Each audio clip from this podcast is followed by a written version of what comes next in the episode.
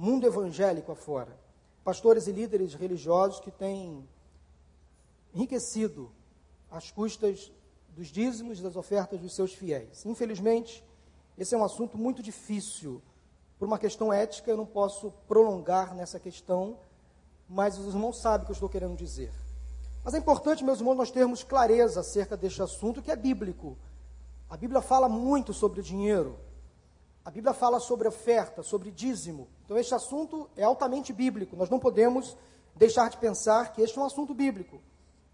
E a Bíblia trata com muita transparência, com muita clareza este assunto, de um modo muito intenso, tanto no Antigo quanto no Novo Testamento. Então, não é uma invenção moderna.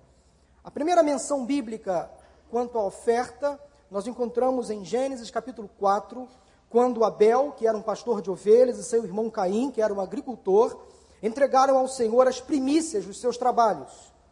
Um pouquinho adiante, nós encontramos também Abraão, em Gênesis 14, 20, Jacó, também em Gênesis 28, 22, entregando a oferta ao Senhor. Neste momento, a lei do dízimo ainda não estava sendo estabelecida. O dízimo só passou a ser instituído lá em Levítico, capítulo 14, capítulo 27 também, fala sobre a instituição do dízimo, a décima parte daquilo que a pessoa recebia como provento. Além de outros textos muito importantes sobre oferta e sobre dízimos, o mais conhecido talvez seja Malaquias, capítulo 3, versículos de 6 a 12, quando a Bíblia nos adverte a devolvermos ao Senhor, a trazermos ao Senhor os nossos dízimos, para que haja sustento, mantimento na casa do Pai. Então, o dízimo é bíblico, você não pode se esquecer disso, não é uma invenção moderna, o dízimo é bíblico. E Malaquias diz que o não pagamento ou a não entrega, a não devolução do dízimo ao Senhor se trata de um roubo. Então, quando você não é dizimista, quando você não é ofertante, você está roubando ao próprio Senhor palavras da Bíblia, palavras do profeta Malaquias. Mas então, por que Deus instituiu o dízimo? Por que Deus instituiu as ofertas? Ele não é rico, dono de todas as coisas, o Senhor soberano? Será que ele precisa do nosso dinheiro? Será que ele se interessa realmente com, com aquilo que eu tenho na minha carteira? É claro que não. Ele é o Senhor de todas as coisas.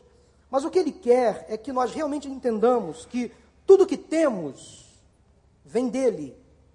Tudo que somos vem dele. E quando nós retemos tudo aquilo que recebemos dele mesmo, nós estamos sendo egoístas demais e dando muito mais valor ao dinheiro do que às coisas eternas. Então ele não quer que sejamos apegados ao dinheiro, às coisas materiais, às coisas terrenas. Então ele exige de nós apenas uma parte daquilo que recebemos dele mesmo. Volto a dizer, tudo que temos vem do Senhor. Tudo que somos vem do Senhor. Você não pode esquecer disso. Quem você é, o que você tem, você recebeu de Deus. Deus é que te deu a capacidade. No Novo Testamento, no tempo de Jesus, o dízimo ainda era obrigatório.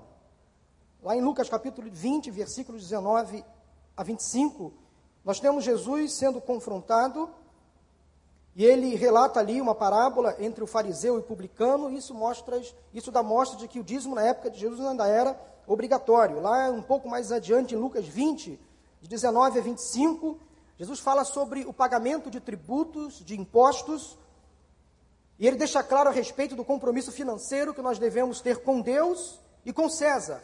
Dai a Deus o que é de Deus e a César o que é de César. Ou seja, você deve ser fiel a Deus e fiel também ao governo.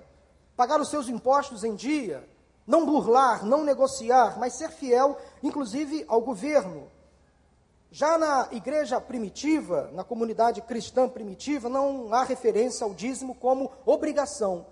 Então, nas cartas paulinas, por exemplo, para frente, excluindo os evangelhos, o dízimo passa a não ser mais uma obrigação, mas passa a ser um ato voluntário. Encontramos em Atos dos Apóstolos, por exemplo, como disse, vários crentes contribuindo com seus bens. E eles davam além, davam tudo às vezes.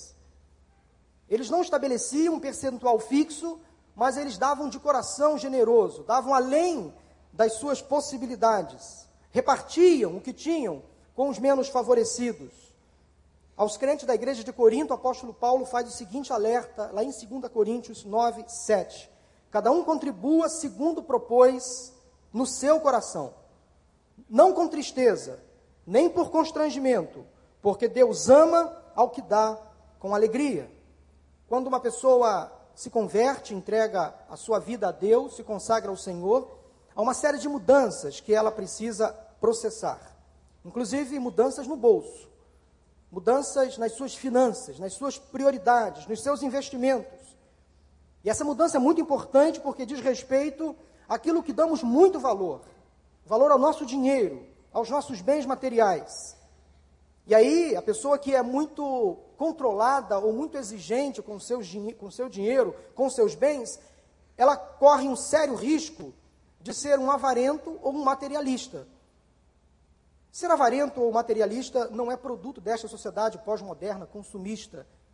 Desde quando o mundo é mundo, desde quando nós somos gente, nós somos assim. Temos uma forte tendência a sermos materialistas e avarentos demais. É consequência então da natureza humana e suas evidências são encontradas tanto nas páginas da história como na Bíblia. O avarento é aquele que é sordidamente apegado ao dinheiro, enquanto o materialista é aquele que busca satisfação, prazer, realização e segurança nos seus bens materiais. Mas o próprio Cristo nos adverte em Mateus 6, 19 a 21 o seguinte: Não acumulem para vocês tesouros na terra, onde a traça e a ferrugem destroem, e onde ladrões arrombam e furtam, mas acumulem para vocês tesouros nos céus, onde a traça e a ferrugem não destrói, e onde os ladrões não arrombam nem furtam. Porque onde estiver o seu tesouro, aí também estará o seu coração. Na sua casa há algum depósito onde você guarda as suas economias, talvez joias, talvez no seu banco você tem todo o seu patrimônio. Aonde você tem investido o seu melhor patrimônio, o seu maior patrimônio? Será que o seu maior patrimônio tem sido os seus bens, o seu carro, a sua empresa, os seus negócios, a sua conta bancária, as suas casas? Ou será que o seu maior patrimônio tem sido a sua família? Tem sido aquilo que Deus te deu como algo mais precioso? Aonde você tem colocado de fato o seu coração? Porque diz a Bíblia que aonde estiver o teu tesouro, aí também estará o seu coração. Meus irmãos, eu não tenho a pretensão de trazer uma reflexão profunda, abrangente sobre o planejamento financeiro. Eu não sou economista nem administrador, eu sou pastor e psicólogo. Mas a palavra que Deus colocou em meu coração nesta manhã diz respeito a exatamente a maneira como nós estamos lidando com o dinheiro. Quais são as nossas prioridades, os nossos valores? Como estamos administrando as coisas de Deus e tudo aquilo que Ele nos tem dado? Quais são, na verdade, as suas verdadeiras prioridades? Como você tem investido os recursos que tem recebido do Senhor? Nós acabamos de participar de um momento de dízimo, de entrega. Será que você mais uma vez fechou o seu coração, se escondeu? Será que você acha que essa é uma história que não vale mais para os dias modernos? Entregar o dízimo para quê? Ofertar para quê? para enriquecer o pastor, essa igreja não precisa mais do meu dízimo, da minha oferta, ela está muito bem localizada. Tem pessoas que podem fazer por mim. Eu não tenho compromisso algum com o meu dízimo e com a minha oferta, do meu dinheiro, cuido eu. Tem trazido para o Senhor as suas primícias. Nós devemos separar para o Senhor as primeiras coisas, o primeiro tempo da vida, os primeiros dons, os primeiros talentos, os primeiros recursos. Eu me lembro que quando eu comecei a trabalhar com 17 anos, o meu primeiro salário, primeiro salário, minha mãe fez questão de ir comigo e ela me ajudou, naquele momento ali de primeiro salário, a separar o meu dízimo. Antes de qualquer outra coisa, antes de comprar uma barra de chocolate que eu queria comprar. Enquanto criança, eu nunca tive o privilégio de comer uma barra de chocolate sozinho. Sempre tinha que dividir com os meus irmãos ou com alguém. Então eu logo planejei, no meu primeiro salário, eu vou comprar uma barra de chocolate e vou comer sozinho. Antes de comprar aquela barra de chocolate. Antes de comprar o tênis da moda, antes de ir ao cinema com meu próprio dinheiro, a minha mãe me ensinou a separar primeiro para o Senhor. Aí eu entreguei. Devolvi aquilo que era do Senhor. Será que você tem separado as primeiras coisas para o Senhor? As primícias que você tem dado a Ele? Tem sido fiel nos seus dízimos e ofertas? As primícias dos dons, dos talentos, dos seus bens? O seu carro está à disposição de Jesus? Não basta colocar aquele adesivo a serviço do Rei Jesus, não basta fazer só isso. Mas será que o seu carro de fato está à disposição do Senhor? A sua casa está à disposição do Senhor? Você já abriu as portas da sua casa para um culto, para um grupo de comunhão, para receber alguém da sua igreja? Ou quem sabe até convidar o seu pastor para almoçar? Ou para um lanche, ou para um cafezinho da tarde? Não sei, mas abençoe a sua casa. Faça com que ela seja uma bênção na vida de outras pessoas, até dos seus vizinhos. Abra sua casa, convide os seus vizinhos para ler a palavra. Faça um grupo de comunhão na sua casa. Agora aproveite o Natal. Naquele momento de ceia, convide alguém. Alguém que está passando o Natal sozinho na casa ao lado, chame para fazer uma oração e você fala de Jesus, fala do verdadeiro significado do Natal. Lá quando você for romper o ano, antes da meia-noite ou depois da meia-noite, se você for romper aqui na igreja, chame um vizinho, chame um parente, agradeça a Deus, ore ao Senhor, mas faça da sua casa um santuário de adoração, um lugar onde vidas sejam edificadas. Não entesoure para si os recursos que você recebe do Senhor. Tudo vem dele, tudo é dele. O seu coração já se converteu ao Senhor, a sua mente já se converteu ao Senhor, ou você tem dado para Deus apenas as sobras, o resto? Numa escala de 1 a 10, como você se considera como um administrador financeiro? Um administrador dos recursos que Deus lhe tem dado. Eu quero passar para vocês agora um vídeo que vai ilustrar muito bem essa nossa palavra. Isabela, pode colocar? Preste atenção nesse vídeo.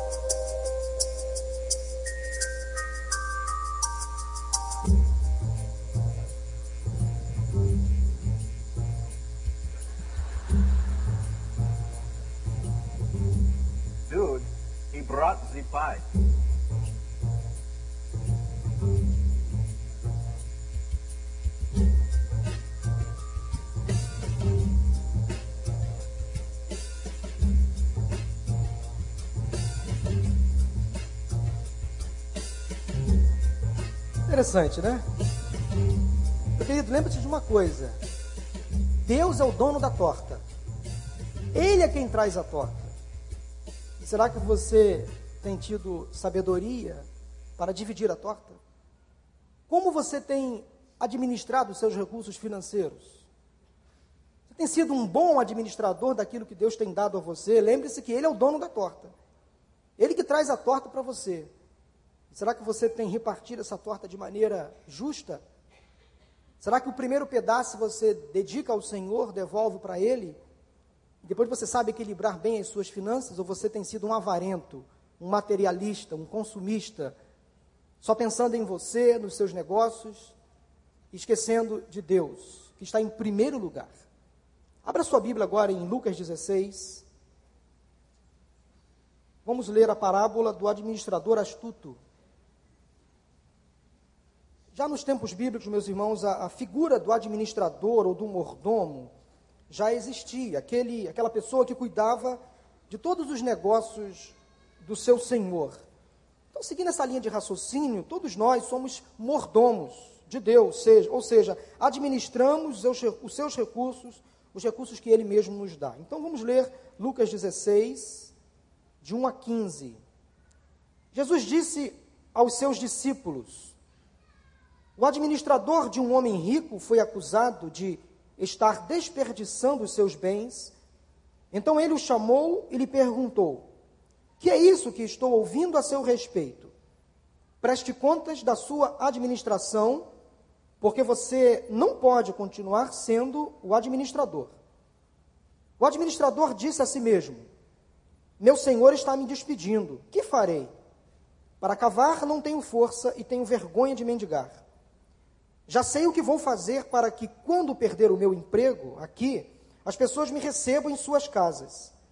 Então chamou cada um dos seus devedores, ou melhor, cada um dos devedores do seu senhor, perguntou ao primeiro: Quanto você deve ao meu senhor? Cem potes de azeite? Respondeu ele. O administrador lhe disse: Tome a sua conta, sente-se depressa e escreva cinquenta. A seguir, ele perguntou ao segundo: E você, quanto deve? Cem tonéis de trigo? Respondeu ele. E ele lhe disse: Tome a sua conta e escreva oitenta. O Senhor elogiou o administrador desonesto porque agiu astutamente. Pois os filhos deste mundo são mais astutos no trato entre si do que os filhos da luz.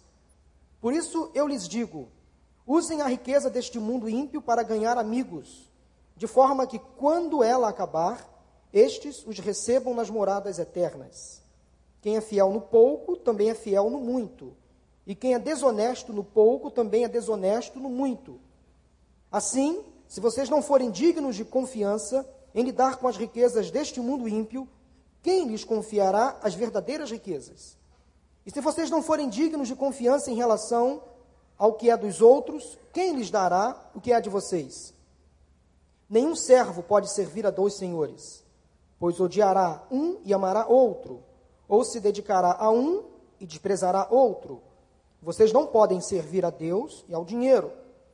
Os fariseus que amavam o dinheiro ouviam tudo isso e zombavam de Jesus. Ele lhes disse: Vocês são os que se justificam a si mesmos aos olhos dos homens, mas Deus conhece o coração de vocês. Aquilo que tem muito valor entre os homens é detestável aos olhos de Deus. Essa parábola, chamada parábola do administrador astuto. O primeiro mordomo ou administrador que encontramos na Bíblia foi Adão. Após ter sido criado por Deus, ele recebeu a missão de cuidar do jardim do Éden, inclusive dar nomes aos animais, ou seja, administrar tudo aquilo que Deus tinha criado. Você acha que Adão foi um bom administrador? Até a página 6, até um certo ponto. Porque ele começou a enfiar os pés pelas mãos, a se prejudicar quando ele deixou de olhar para Deus e quando ele deixou de olhar para sua família. Ali a vida de Adão se arruinou. Quando ele deixou de olhar para Deus e quando ele deixou de olhar para sua família. Porque a entrada do pecado no mundo se deu através da família de Adão. A Bíblia diz que Eva foi tentada por Satanás no jardim do Éden ela foi seduzida por Satanás a experimentar da árvore, do, da, do fruto da árvore, do conhecimento do bem e do mal. Depois que foi tentada, ela então provocou o seu marido. Então eu acho que Adão falhou porque ele deixou de olhar para a sua casa, para a sua família. A pergunta que me vem é a seguinte: o que estava fazendo Adão quando Eva foi seduzida, foi tentada por Satanás? Onde ele estava? Eu acho que Adão era flamenguista, estava assistindo o jogo do Flamengo. Acho que ele estava no shopping, sei lá, passeando pela praia. Não sei o que ele estava fazendo nessa hora. Mas o que Adão estava fazendo para perder a graça de ser um administrador das coisas de Deus? Em vez de cuidar da sua família, em vez de cuidar das coisas de Deus, ele estava fazendo não sei o quê. Então a sua esposa foi tentada, foi seduzida, entrou o pecado no mundo e, e Deus então tirou de Adão o privilégio de ser o administrador das suas coisas, dos seus negócios. Adão falhou na sua missão, no seu projeto, no seu propósito, mas Deus não desistiu do homem. Ele continua investindo em nós, ele continua acreditando em nós, ele continua confiando em cada um de nós. Nós somos os seus administradores. Nós estamos nesta terra, neste mundo, para cuidar daquilo que é dele, daquilo que pertence a ele, daquilo que veio dele, daquilo, daquilo que nós temos, que recebemos do Senhor. Deus é o nosso supridor, ele nos abastece diariamente, de graça e misericórdia. Ele não tem nos deixado faltar nada, porque Ele é o dono de todas as coisas. Eu gosto muito da palavra do apóstolo Paulo aos crentes em Filipenses, no capítulo 4, versículo 19, que diz assim: O meu Deus suprirá todas as necessidades de vocês, de acordo com as suas gloriosas riquezas em Cristo Jesus. Eu gosto muito desse versículo. Você pode repeti-lo agora na primeira pessoa? Diz assim: O meu Deus suprirá todas as minhas necessidades, de acordo com as suas gloriosas riquezas em Cristo Jesus. Repete, por favor. O meu Deus suprirá todas as minhas necessidades, de acordo com as suas gloriosas riquezas em Cristo Jesus. Amém. Então, se você está preocupado se vai faltar alguma coisa, fique tranquilo. Que quando o crente é fiel ao Senhor nos seus dízimos e ofertas, é bíblico. Eu tenho provas na minha vida os momentos mais difíceis, de maiores apertos financeiros que eu passei, foi justamente no momento onde eu não estava sendo fiel a Deus nos meus juízos e ofertas. O que Deus promete, Ele cumpre, Ele não é mentiroso, não é homem para mentir. Então aproveite esse momento agora de final de ano, quem sabe para você zerar as suas pendências e quem sabe entrar no próximo ano fiel a Deus nos seus dízimos e ofertas. Mas, meu querido, antes de você dar ao Senhor o seu dízimo, a sua oferta, o seu valor financeiro monetário, Deus está muito mais interessado na sua vida, no seu coração, nos seus dons, nos seus talentos. Antes de você vir à frente ou entregar nos gasofilácios o seu dízimo e a sua oferta, será que você já entregou a sua vida ao Senhor? Os seus dons já estão sendo colocados à disposição dEle? A sua vida já está sendo colocada totalmente à disposição dEle? Nós somos, então, administradores e mordomos do Senhor. Administramos aquilo que vem do Senhor, dele. A palavra grega para administrador ou mordomo é oikonomos. A, palavra, a parábola que nós acabamos de ler, ela é uma das mais difíceis de entender e de interpretar.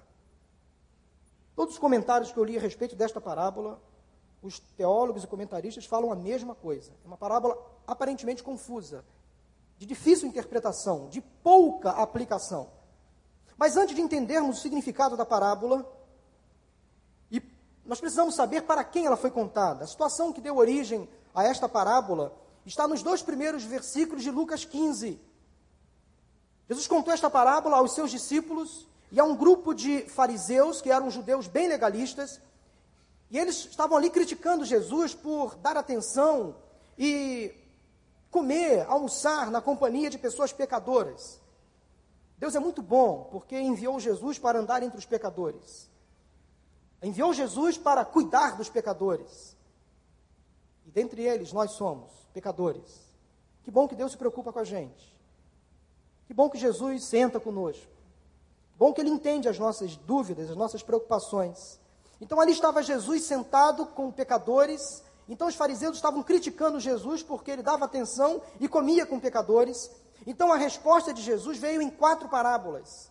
As três primeiras no capítulo 15: a da ovelha perdida, a da moeda perdida e a do filho perdido. E a quarta parábola, explicando aquele questionamento, está no início do capítulo 16. A parábola que então acabamos de ler. A exemplo do filho que se perdeu, que se tornou um pródigo, porque pródigo é aquele que não sabe administrar os seus recursos. Pródigo é aquele que gasta o seu dinheiro de maneira indissoluta, irresponsável. Então, a exemplo do filho perdido ou pródigo, o administrador da parábola também era um pródigo. Porque ele foi chamado pelo seu senhor porque não estava sabendo administrar bem os recursos do seu senhor. Então, o seu senhor, ao ter notícia de que o seu administrador estava então agindo de má fé, não com sabedoria, ele o chamou às falas, fez uma avaliação do seu trabalho e ameaçou despedi-lo. Então, aquele administrador, ao saber que seria despedido, ele tratou logo de fazer o seu pé de meia. Ele sabia que estava agindo de maneira errada, não estava, não estava administrando bem os recursos do seu senhor. Então, aquele homem, o dono daquelas terras, o dono daquele negócio, talvez, disse: Vou ter que dispensar esse administrador, vou ter que demiti-lo, estou perdendo dinheiro. Então, o administrador resolve chamar dois dos devedores daquele senhor. Ele pensou: já que eu vou ser demitido, vou fazer logo o meu futuro. Vou fazer logo a minha vida. Vou ficar bem na fita. Vou sair por cima. Disse ele: já que vou perder o meu emprego, quem sabe essas pessoas que estão devendo ao meu senhor, eu vou negociar com elas o pagamento da dívida e quem sabe elas não vão me receber depois em suas casas, não vão me arrumar um emprego, um negócio. Eu não quero ficar desempregado por muito tempo. Alguns intérpretes, meus irmãos, discordam da desonestidade desse administrador. Afinal, ele estava agindo da maneira correta ao cobrar menos. Veja bem que ele foi agiu de maneira estranha. Ele cobrou menos, quase que cancelou a dívida. Ele estava abrindo mão, talvez, de juros ilegais que o seu senhor estava cobrando àqueles devedores. Talvez para reduzir a dívida dos devedores, ele estava agindo de maneira astuta. Por isso que ele é chamado de administrador astuto. Astuto é aquele que é criterioso, sagaz. Em outras palavras, o astuto é uma pessoa cuidadosa, não necessariamente desonesta, fraudulenta. O astuto é alguém que é criterioso, que é sagaz. Segundo a lei mosaica, judeus não deveriam cobrar juros de judeus. Você pode ler isso depois em Deuteronômio, capítulo 23, versículo 19. Então, os judeus não poderiam cobrar juros de outros judeus. Então, esse administrador estava talvez ali tentando consertar um erro. Talvez no seu negócio, na sua profissão de administrar os bens do seu senhor, ele estava sendo induzido a cobrar juros altíssimos, além da conta. Ou quem sabe, talvez para enriquecer junto com o seu senhor. Ele estava agindo mal, administrando mal os fundos financeiros do seu senhor talvez querendo conseguir uma comissão. A grande dificuldade da parábola é o versículo 8, é o versículo chave da parábola. Quando Jesus aparentemente elogia a atitude do administrador. O Senhor elogiou o administrador desonesto porque agiu astutamente, pois os filhos deste mundo são mais astutos no trato entre si do que os filhos da luz. Na verdade, o que Jesus estava querendo ensinar é que nós devemos imitar a astúcia do administrador. Nós precisamos ser administradores dos nossos recursos de maneira criteriosa, cuidadosa, sagaz. Não devemos agir de maneira fraudulenta nos nossos recursos, na administração dos nossos bens, do nosso dinheiro, do nosso salário. É óbvio que Jesus não estava apoiando a desonestidade daquele homem. Mas o que ele alerta é que muitos dos servos deste mundo Muitas das pessoas que são do mundo, as pessoas mundanas, às vezes são mais astutas, criteriosas e cuidadosas do que muitos de nós. Eles são muito mais corretos na sua administração financeira do que muitos de nós. Por isso que nós estamos aqui no templo nesta manhã. Porque essa palavra, quando foi pregada, quando ela foi explicada por Jesus, ela tinha um objetivo: nos ensinar a agir da maneira correta, administrar bem os nossos bens, os nossos recursos financeiros. Muitos que não são crentes são, às vezes, mais diligentes, mais cuidadosos, cuidam melhor dos seus corpos, da sua vida, do que cristãos em cuidar das suas almas. Essa comparação que Jesus faz é muito interessante, é muito interessante e edificante também. Mas à luz dessa parábola, eu quero deixar três lições com vocês nesta manhã. A primeira delas é sobre o uso correto do dinheiro. Versículo 19, Jesus diz: Por isso eu lhes digo, ao explicar a parábola, né? Usem a riqueza deste mundo ímpio para ganhar amigos de forma que quando ela acabar, estes os recebam nas moradas eternas. Jesus estava nos exortando a utilizar muito bem os nossos recursos materiais para providenciar o melhor para o nosso futuro. Assim como o administrador da parábola cuidava dos recursos do seu senhor, Deus também nos dá o privilégio de cuidar, de cuidar dos recursos dele, que vem dele mesmo que de um modo temporário, nós temos o privilégio de cuidar dos recursos que vêm dele. Vários trechos nos ensinam a usar o nosso dinheiro para ajudar o próximo, para ajudar a nossa família, para pensar no nosso futuro, para abençoar a sociedade. O apóstolo Paulo, a Timóteo, no capítulo 6, versículos 17 e 19, diz assim: preste atenção. Ordene aos que são ricos no presente mundo que não sejam arrogantes nem ponham sua esperança na incerteza da riqueza, mas em Deus, que de tudo nos provê ricamente, para nossa satisfação. Ordene-lhes que pratiquem o bem e sejam ricos em boas obras, generosos e prontos a repartir. Dessa forma, eles acumularão um tesouro para si mesmos, um firme fundamento para a era que há de vir olha o futuro, olha a eternidade, e assim alcançarão a verdadeira vida. Paulo orienta Timóteo, ainda jovem, pregador da palavra, pastor de ovelhas, para que ele instruísse as suas ovelhas mais ricas, para que elas não fossem apegadas ao dinheiro, mas que elas aprendessem a repartir, fossem cuidadosas, astutas na administração financeira, e para que observassem o seguinte: a verdadeira riqueza nos é revelada através da eternidade, da salvação em Cristo Jesus. Os nossos olhos não têm condição de perceber aquilo que Deus já reservou para nós, a salvação. Então, não sejamos apegados às coisas materiais. Não sejamos apegados ao dinheiro. Mas é claro que o dinheiro é importante. Não estou depondo contra o dinheiro, eu gosto de dinheiro. Se você não gosta, é problema seu. Mas eu gosto muito de dinheiro. Quem diz que dinheiro não traz felicidade? Realmente não traz, mas que ajuda, ajuda. Dá uma forcinha, dá uma colaboração. Mas cuidado como você vai lidar com o dinheiro, senão ele vai causar muita tristeza, muita decepção. Você pode até morrer e matar em função do dinheiro. Eu conheço pessoas que mataram e morreram pelo dinheiro. Eu e minha esposa conhecemos uma família que tem muito dinheiro, mas é uma família infeliz. Vive de centro de uma cumba em centro de uma cumba. Satanás dá e tira. Satanás também dá dinheiro para as pessoas, mas ele tira. E o pior que ele tira é a alma. O pior que ele tira é a paz. É o amor dentro de casa. É uma família cega porque vive para o dinheiro e esquece de pagar contas triviais. Esquece de viver a vida como deve ser vivida. Porque vive para o dinheiro, esquece que tem dinheiro. Esquece que tem dinheiro.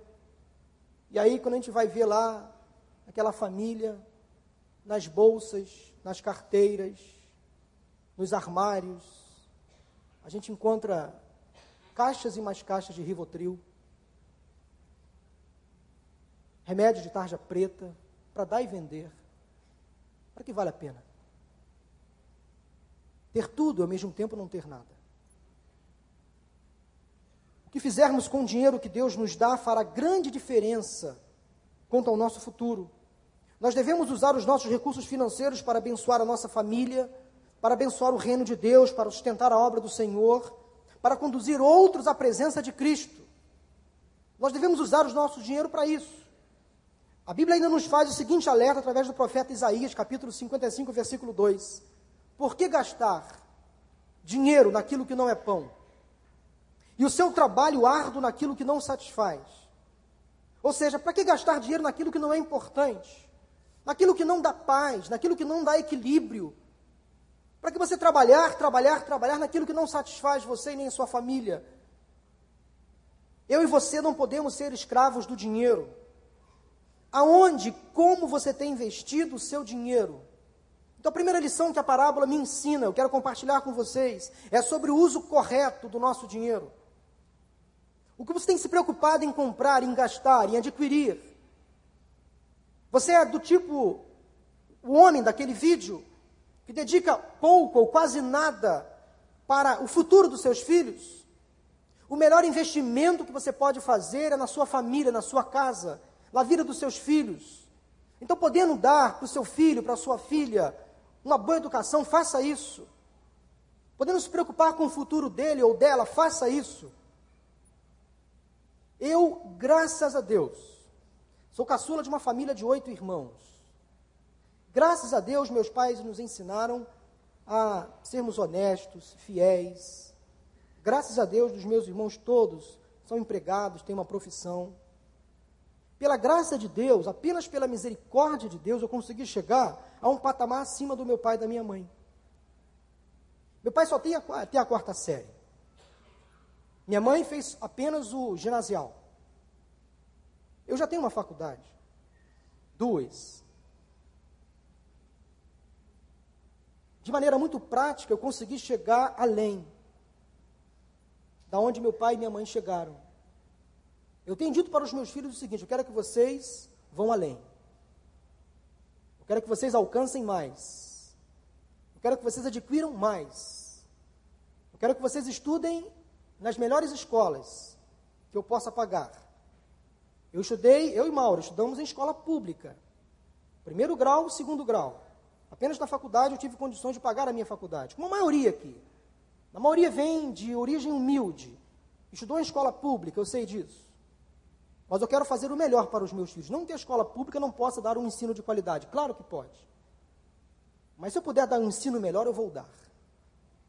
Se eu puder investir mais na vida dos meus filhos, eu vou investir. Então, eu já estabeleci uma meta financeira com a minha esposa. Nós queremos comprar pelo menos dois apartamentos durante a nossa vida, para que eles possam, depois que nós morrermos, ter já uma moradia, cada um ter uma. Já compramos uma, um apartamento, agora estamos pensando em comprar um segundo apartamento, para que eles fiquem, cada um, com uma moradia. Depois que Deus nos levar, eles vão ter onde morar. Esse é o nosso planejamento financeiro para a vida dos meus filhos. Mas eu tenho dito para Davi e Isabel: eu quero que vocês vão além. Eu quero que vocês cheguem além de onde papai e mamãe já chegaram. Eu quero que vocês façam faculdade, que tenham bons empregos, que tenham uma ótima família. Vão além, vão além. Além de onde eu consegui chegar. Porque eu consegui ir além de onde meus pais conseguiram chegar porque eles deixaram um legado para mim, deixaram uma história. Eu sou muito grato a Deus pela vida deles e tento passar isso para a vida dos meus filhos. Primeira lição que nós extraímos na parábola é sobre o uso correto do nosso dinheiro. Segunda lição, anote, é sobre a nossa fidelidade, a nossa honestidade. Versículos 10 a 12 de Lucas 16, Jesus diz: Quem é fiel no pouco, também é fiel no muito. E quem é desonesto no pouco também é desonesto no muito.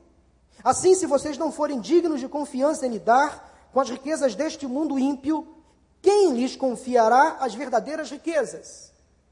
E se vocês não forem dignos de confiança em relação ao que é dos outros, Quem lhes dará o que é de vocês? Meus irmãos, nada do que temos é nosso, vem do Senhor, pertence a Ele. Nós somos simples mordomos, administradores daquilo que vem do Senhor.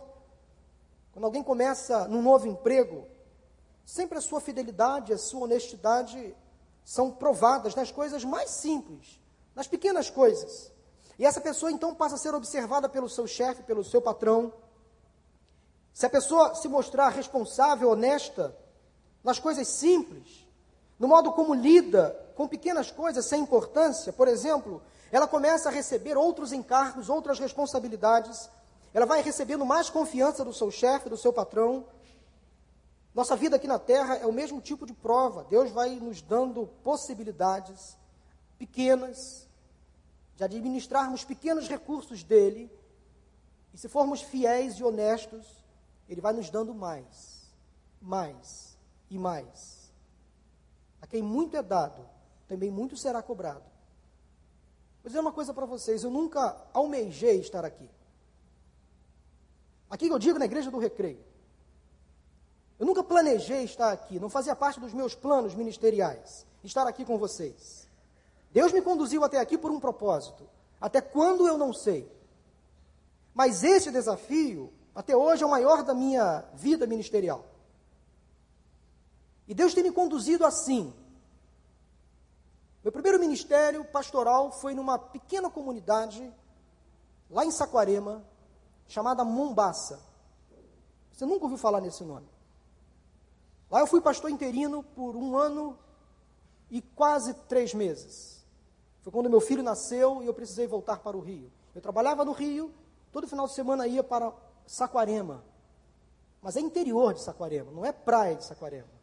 Não é litoral de Saquarema. É no mato, é na roça de Saquarema. Quem conhece Saquarema conhece que tem uma reta, logo depois de Sampaio Correia, tem um posto de gasolina ali, do Texaco. Eu entrava ali à direita, eu e Maura, no nosso carrinho, Escort 89, cinco quilômetros adentro de roça, de mata. Chegávamos lá. O lugar era tão pequeno, tão simples, tão humilde, a mesma rua que ia era a rua que voltava. Ela se encontrava na lagoa e voltava. Ali foi o meu primeiro ministério.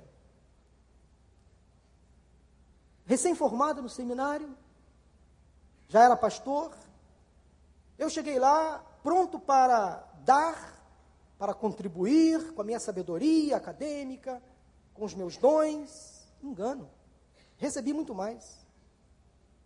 Aprendi muito mais com aquela gente simples, analfabeta, que não sabia ler nem escrever. Gente cheia da unção, gente simples. Uma irmãzinha uma vez me convidou para almoçar na casa dela, eu e Maura, depois de um culto de domingo. Eu e Maura ficávamos na igreja, atendendo, gabinete, conversando aqui acolá. E chegamos à casa dela, já era quase duas horas da tarde. Eu fazia visitas na parte da tarde, eu e Maura. E quando chegamos na casa daquela irmã, muito simplesinha, humilde, pobre. Eu me senti o verdadeiro Eliseu. Chegamos lá na casa dela, a mesa posta, um pratinho, aqueles de. Não é alumínio? Ágate. É, um pratinho assim, tipo de cerâmica, mas é, não, não é cerâmica, é um alumínio pintado. Aqueles pratinhos simples, aquele copinho de geleia. Aquela aguinha clara de poço, clarinha de poço. Uma panelinha com arroz, a outra com feijão, a outra com um pedacinho de carne. Aí, na mesa ao lado, aquela bacia de alumínio. Lembra daquela bacia de roça? Uma toalhinha branquinha do lado para eu me lavar. As minhas mãos, o meu rosto. Aí ela fez questão, depois do almoço, que eu e Maura fôssemos deitar na caminha dela, dela e do marido. Aquela caminha de casal branquinha, meus irmãos, tudo com muita simplicidade, mas com muito jeito, com muito amor. Como nós amamos aquele casal. Irmã Emília irmão Sebastião. Emília e Sebastião, velho pescador. Gostava de ouvir as suas histórias. Como aquele casal me abençoou na manhã daquele dia, na tarde daquele dia. Saímos dali tão abençoados, deixamos aquele ministério porque meu filho nasceu. Não havia como mais ficar pastoreando em Saquarema, trabalhando no Rio, morando no Rio. Meus irmãos, como aquela gente me abençoou? Gente simples. Gente que falava errado. Mas como aquele ministério me ensinou demais. E Deus tem me conduzido a desafios muito grandes. Muito grandes. E até aqui o, Deus, o Senhor tem me conduzido. Não sei para onde o Senhor vai me levar. E quando Ele vai me levar. Mas eu considero este o maior desafio do meu ministério. Não me acho preparado para estar aqui com vocês. Não me acho digno de estar aqui com vocês. Sabe qual era a visão que eu tinha na igreja do recreio? O preconceito que havia no meu coração. Há uma igreja de rico, né, Silviano? Uma igreja de gente muito importante, classe média alta. O que, que eu vou fazer lá? Não tem nada a ver com a minha história, com a minha vida. Mas quando Deus está no negócio, sai de baixo. Ele tem um propósito. Ele está no controle de todas as coisas. Meu querido, descanse. Deus te trouxe para cá, ele tem um propósito. Essa igreja aqui não é igreja de rico, não. É rico em misericórdia, rico em graça. Rico em favor do Senhor. Quem é rico aqui? Rico em favor, em graça. Pode levantar a mão, meu irmão. Fica vergonha não, você é rico. Ou não é? É rico ou não é? Rico em graça, em favor, em misericórdia, em bênçãos rico no perdão de Deus. Ele não tem dado para você a vida, você é rico, a vida vem dele. Agora, tem uma meia dúzia aí que tem uma riqueza além. Amém, Deus te abençoou por isso. Glória a Deus por isso.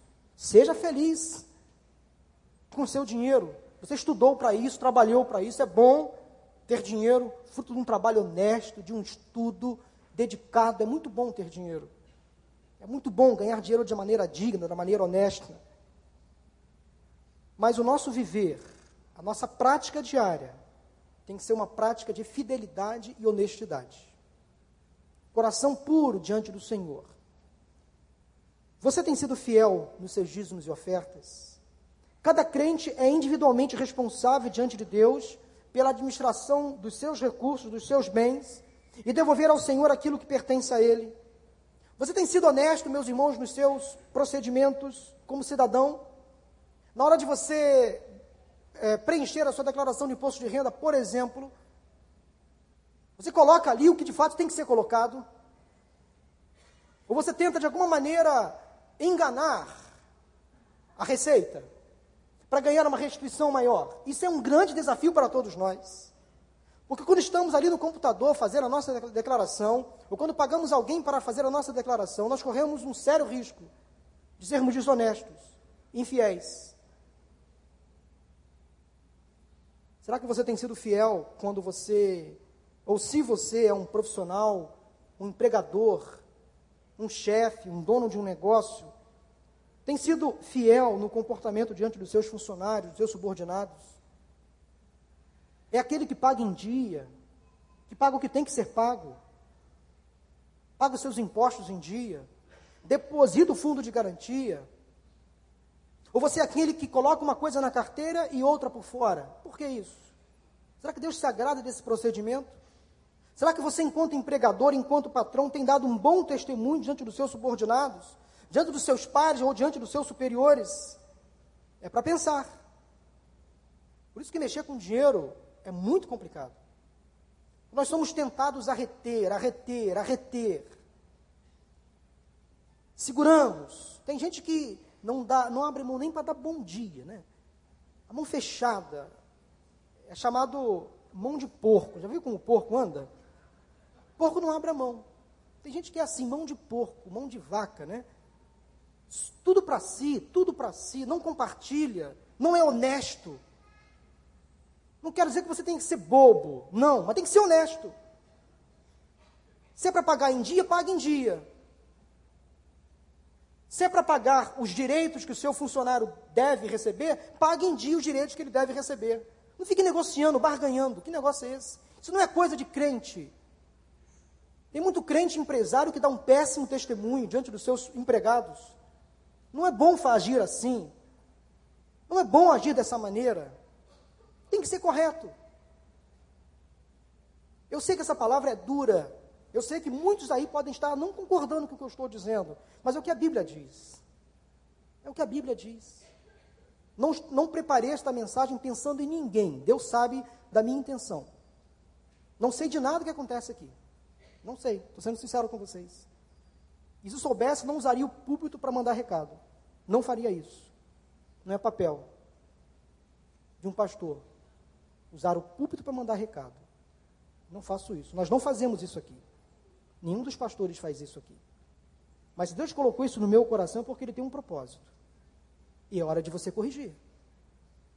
Quem sabe a, na virada do ano, você começa o ano que vem pagando direitinho, agindo direitinho, devolvendo ao Senhor da maneira correta aquilo que é do Senhor, sendo fiel, sendo honesto. É hora de mudança, a hora do balanço. Será que durante todo este ano você foi infiel, desonesto? É hora de você rever os seus procedimentos. A terceira e última lição que eu vejo nesta parábola é sobre quem de fato é o Senhor da nossa vida. Quem de fato é o Senhor da nossa vida. Lucas 16, 13. Jesus arremata: Nenhum servo pode servir a dois senhores, pois odiará um e amará outro, ou se dedicará a um e desprezará o outro. Vocês não podem servir a Deus e ao dinheiro. Deus é um chefe exclusivo. Ele é um Senhor que requer adoração exclusiva. Nós temos que escolher servir a Ele totalmente, completamente, integralmente, ou deixá-lo para segundo ou terceiro plano, ou até mesmo abandoná-lo. Mas não há meio termo, não há como ficar em cima do muro. Não existe meio termo no serviço do Senhor. Nós precisamos entregar toda a nossa vida, todo o nosso coração ao seu controle, administrar bem os recursos que vêm dele. O apóstolo Paulo, ainda instruindo o jovem Timóteo, para que este evitasse colocar o dinheiro em primeiro lugar, escreve, 1 Timóteo 6, de 6 a 10, o seguinte, preste atenção, de fato, a piedade com contentamento é grande fonte de lucro. Piedade com contentamento é grande fonte de lucro, pois nada trouxemos para este mundo e dele nada poderemos levar.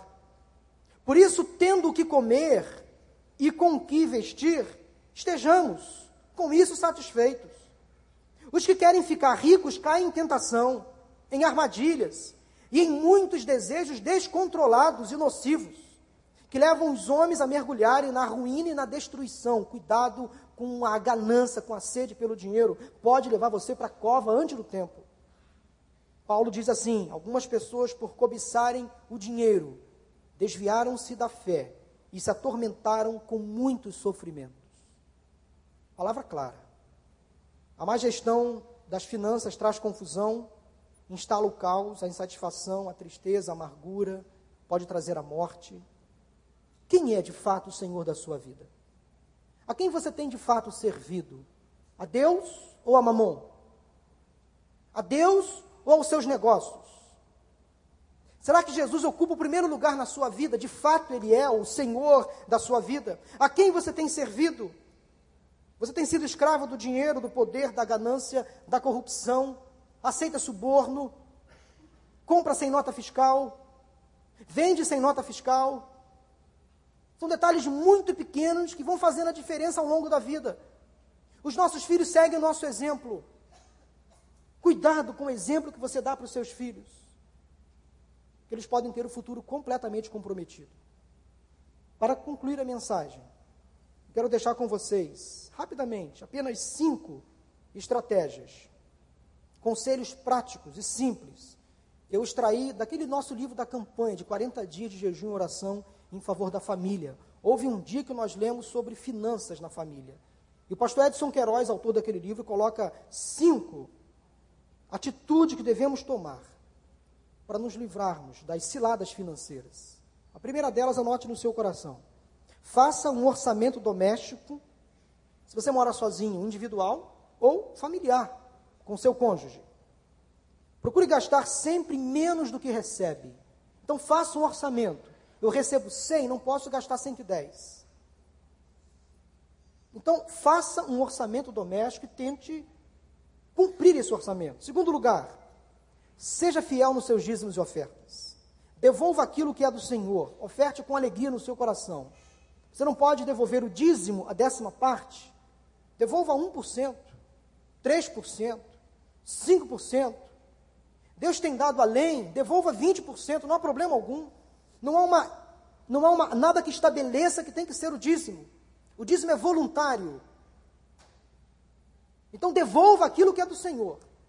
Se Deus colocar no seu coração, você deve devolver o dízimo, devolva o dízimo, a décima parte. Mas se você não pode devolver o dízimo ainda, devolva 1%, 2%, faça isso com alegria. Senhor, eis aqui a minha oferta de gratidão, a oferta da viúva pobre, mas vem do meu coração. Eu conheço gente muito rica que possa devolver 50% ao Senhor. Vocês conhecem a história de um homem grande, empresário, famoso nos Estados Unidos, que passou a devolver 100% do que recebia para o Senhor. Virou grande homem daquela pasta de dente, Colgate. Devolvia 100% do que tinha. E Deus nunca deixou faltar nada. Então, devolva ao Senhor os seus dízimos ofertas. Terceiro lugar, evite pedir dinheiro emprestado. E se pedir, ou se você pediu, devolva. Seja ao banco, seja a financeira, ou seja alguém. Um irmão da igreja, por exemplo. Um amigo, um vizinho. Se pediu, devolva. Então, pediu dinheiro emprestado? Se pediu, devolva. Evite pedir. Evite entrar em financiamentos. A ninguém devais coisa alguma, a não ser o amor. Você não pode dever nada a ninguém, a não ser amor. Então, se você está devendo alguma coisa a alguém, por favor, em nome de Jesus, devolva. Faça isso ontem. E eu espero que Deus incomode você mesmo. Isso é uma coisa muito séria. Você vai parar em gabinete. Gente que pega dinheiro emprestado, depois não devolve. Aí fica aí andando, como se nada tivesse acontecido. Isso não pode acontecer. Não tem condições de pagar, vá à pessoa, se justifique, negocie. Mas não deixe cair no esquecimento, não. Isso está errado. Não é bíblico. Depois vai cair no gabinete um monte de gente sofrendo, porque emprestou ou não recebeu, ou porque pediu emprestado e não pagou. Então evite isso. Evite. Então, meu irmão, em nome de Jesus, está devendo, vá à pessoa a quem você deve e diga: Eu estou lhe devendo e vou pagar, a começar de ontem. Toma aqui 10 reais. Vamos negociar. Faça isso com a cara limpa. Vale a pena você ser honesto. Quarto lugar, se estiver envolvido em dívidas, faça planos para liquidar. É o quarto conselho. Aproveite o décimo terceiro, restituição do imposto de renda, Sabe, uma grana, uma grana extra que entrou, que, que, que pintou na sua conta. Paga as dívidas. Paga quem você deve. Não acumule mais. Ah, eu estou devendo ao governo. Não, não deve ao governo, não. Estou devendo ao banco. Não fica devendo ao banco, não. Quinto e último lugar. Diga não às compras desnecessárias. E nessa época do ano, este é um grande desafio. Os shoppings estão lotados de promoções. Eu, às vezes, com a minha esposa, sofremos um, às vezes a gente tem que discutir um pouquinho, porque ela vai no mercado comigo, ah Zé, isso aqui está em promoção, vamos levar? Eu falei, não, Maura, não tem em casa, não precisa levar, mas vai aumentar, tudo bem, mas não, não estamos precisando. Ah, essa bolsa está tão baratinha, deixa eu levar, você tem 200 bolsas em casa. Ah, mas está em promoção. Tudo bem, a promoção vai passar. A promoção vai passar. Ah, aquele sapatinho está tão baratinho, vamos comprar? Não, você tem um monte de sapatinho em casa. Gente, aprenda a controlar Guarde a carteira. Olha, coloca. Por isso carteira de homem tem bolso. É, calça de homem tem bolso, tá vendo atrás? É para ter dificuldade em abrir a carteira. Tem que ser assim. Evite compras desnecessárias. Você viu como carteira de mulher, toda cheia de parangolé, cheia de coisa de. Olha quanto espaço tem carteira de mulher para cartão de crédito. Na carteira da minha esposa tem um monte de espaço para cartão de crédito, vários compartimentos para guardar dinheiro. É assim. Carteira de homem não é simples. Homem, veja quantos espaços para cartão de crédito há na sua carteira, no máximo três. Ok ou não ok? Na minha tem no máximo três. Agora vai na da sua esposa. Bom, isso não é um mal feminino, não, viu, gente? Estou brincando com as mulheres, mas há muitos homens gastadores esbanjadores. Às vezes não gasta aqui, vai gastar colar. Aí é um esbanjador mesmo. Então diga não às compras desnecessárias. Você vai ao shopping nesse final de ano, põe a mão no bolso. Põe a mão no bolso. Evite entrar naquelas lojas que tem promoções e promoções e promoções. Diga não às compras desnecessárias. Eu tenho em casa, para que comprar outro? É verdade. Uma vez eu fui fazer compra de mês com Maura, eu tinha uma caixa de leite fechada em casa, mas tinha uma promoção do dia. Alô, alô, promoção do dia. Aí o leite baixou para quase. Vamos levar? Não vou levar. Para que levar mais leite? Já tem leite em casa. Estou citando um exemplo que aconteceu comigo. Você pode até discordar de mim. Eu não sou mão de vaca, não, viu, gente? Minha esposa, me defenda, por favor. Eu estou falando tanto, tanto de dinheiro nessa manhã, para economizar, para saber investir. Vocês vão sair daqui com uma má impressão a, a meu respeito. Gente, por favor, né, Maura, me per... fala bem de mim, minha esposa, me defenda. Olha, eu acho que eu me, me envolvi numa situação difícil hoje nessa manhã. Eu estou brincando de propósito, é para relaxar, porque eu sei que esse assunto foi pesado. Mas quando Deus coloca uma mensagem, a gente tem que trazer. Espero que você não me leve a mal. Não falei nada direcionado a ninguém. Deus sabe da minha sinceridade. Mas eu quero terminar esse culto orando. O que tem realmente ocupado o primeiro lugar na sua escala de valores? Qual a posição que Deus tem ocupado? E a sua família? Será que está em primeiro lugar? Eu queria orar para Deus te abençoar na área financeira está passando por dívidas, não sabe como sair delas, vamos orar nesse sentido, para Deus abrir uma possibilidade, uma porta para você saldar as suas dívidas. Agora, se você está retendo demais aquilo que é do Senhor, eu quero orar por isso. Eu quero orar pela sua carteira, pela sua conta bancária, pelos seus bens, pela sua casa, pelo seu carro, por aquilo que você tem de tanto valor para que você possa devolver tudo isso ao Senhor. Será que há pessoas nesta manhã que estão dispostas a devolver tudo ao Senhor? A dizer: Senhor, tudo que tenho é do Senhor. A minha vida, os meus bens, os meus talentos, os meus dons, tudo que tenho é teu. Eu entrego tudo a ti. Eu quero devolver tudo ao Senhor, porque tudo vem do Senhor. Quero cantar essa música com vocês, Cristina vai dirigir. Mas eu quero fazer um apelo diferente. Primeiro nós vamos ler a letra do hino. Vai ser projetada a letra. Vai lendo a letra desse hino. Eu quero convidar apenas as pessoas que estiverem convictas do que vão estar cantando para se colocar de pé. Apenas os convictos, porque às vezes nós fazemos sérios compromissos com Deus quando cantamos. E nós nem sequer imaginamos no que estamos cantando. Preste atenção na letra dessa música. Te dou meu coração e tudo que há em mim entrego meu viver por amor a ti, meu rei. Meus sonhos rendo a ti e meus direitos dou. O orgulho vou trocar pela vida do Senhor. E eu entrego tudo a ti, tudo a ti. Eu canto esta canção de entrega a ti. Jesus, e o que o mundo dá, eu deixo aos pés da cruz por conhecer a Ti o Teu louvor, o Teu nome dar louvor, sentir Tua alegria, partilhando Tua dor, eu entrego tudo a Ti, tudo a Ti. Te dou meu coração, tudo que há em mim, entrego o meu viver, por a Ti e a Ti, meu rei. Você entendeu o que você vai cantar? Agora é uma entrega. Eu quero convidar exatamente as pessoas que querem entregar tudo ao Senhor num gesto de fé, a se colocar de pé e nós vamos cantar esse momento.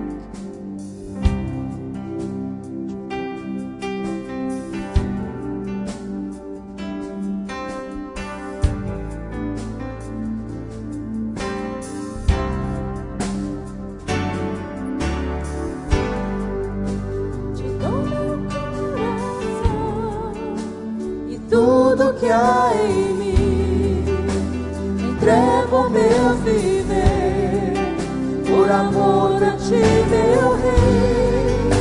Meus sonhos rendo a ti e meus direitos dou. Orgulho vou trocar pela vida do Senhor.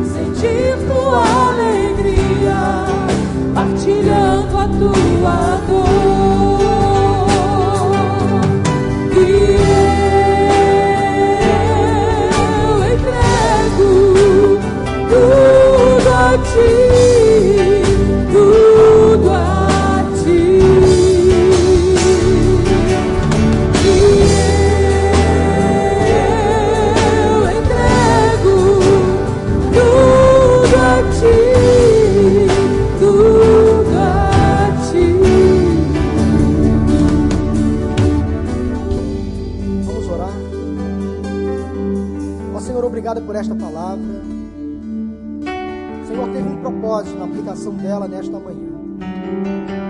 Quem sabe há pessoas entre nós que não têm sido fiel nos seus dízimos e nas suas ofertas. Não têm sido fiéis, ó Deus, na entrega total da vida. Que tem entregue a vida, mas com reservas, com restrições que tem entregue os seus dons e talentos, mas também com reservas e restrições. Pai, em nome de Jesus, queremos colocar nesta hora a vida dessas pessoas. Não tem, de fato, tido o Senhor como Senhor de suas vidas, como dono de suas vidas. Ó Deus, há pessoas entre nós que não estão sabendo administrar bem os seus recursos financeiros, estão envolvidos em dívidas, negócios fraudulentos decisões erradas que tomaram, estão até hoje envolvidas, Senhor, não sabem como sair. Ó Deus, dê um escape. Liberte essas pessoas, Senhor, de agiotas, juros abusivos. Cura, Senhor, esta parcela da alma que está enferma, de pessoas que pedem emprestado e não devolvem, de pessoas que não são fiéis no cumprimento das suas palavras, quando assinam contratos. Senhor, entra agora com misericórdia, com perdão e com mudança de atitude. Aqueles, ó Deus, que não têm sido fiéis, ó Deus, nos seus dízimos e ofertas, que elas possam se conscientizar de que isso vem do Senhor. É uma ordenança bíblica. É uma alegria ofertar na tua casa para o sustento da tua obra. Tantas necessidades, Deus, que temos. Abençoa, Deus, aqueles que administram os recursos da tua casa. Que sejam fiéis e sinceros, honestos, Senhor na administração desses recursos.